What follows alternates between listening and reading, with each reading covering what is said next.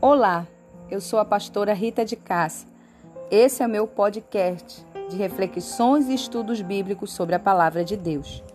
O nosso estudo será sobre hipocrisia. Lucas capítulo 12, versículo 1.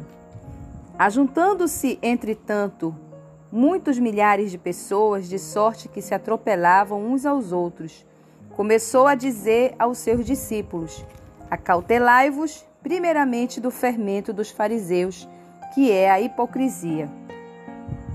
Jesus condena a hipocrisia dos fariseus e adverte seus discípulos a se precaverem contra esse pecado na sua própria vida e ministério.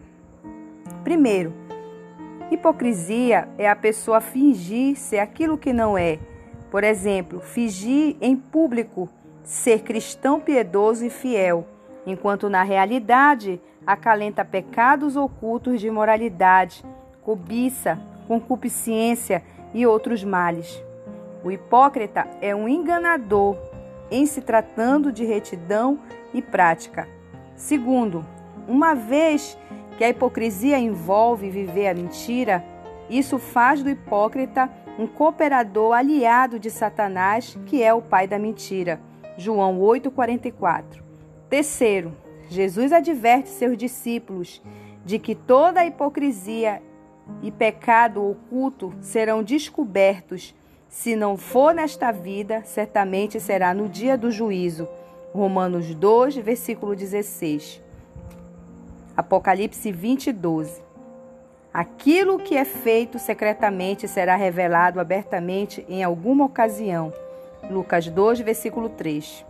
Quarto, a hipocrisia é um sinal de que a pessoa não teme a Deus, nem possui o Espírito Santo com sua graça regeneradora. Romanos 8, versículo 5 ao 14, 1 Coríntios 6, do 9 ao 10. Quem permanecer nesta condição não poderá escapar da condenação do inferno. Mateus 23, versículo 33. Oremos. Senhor Deus e Pai, Colocamos a nossa vida diante do teu altar. Espírito Santo, nos conduz ao caminho correto, ao caminho certo. Espírito Santo de Deus, nos conduz aquilo que o Senhor tem para nós, Pai. Não deixa, Pai, que esse fermento da hipocrisia venha penetrar no nosso coração, na nossa mente, no nosso ser. Retira de nós, Senhor, todo eu, todo ego, tudo que não te agrada. Que possamos ser pessoas transparentes. Que possamos ser cristãos, Senhor, verdadeiramente fiéis à tua palavra. Em nome de Jesus, meu Pai, que este fermento não faça parte na nossa vida, do nosso convívio, Pai, com as pessoas.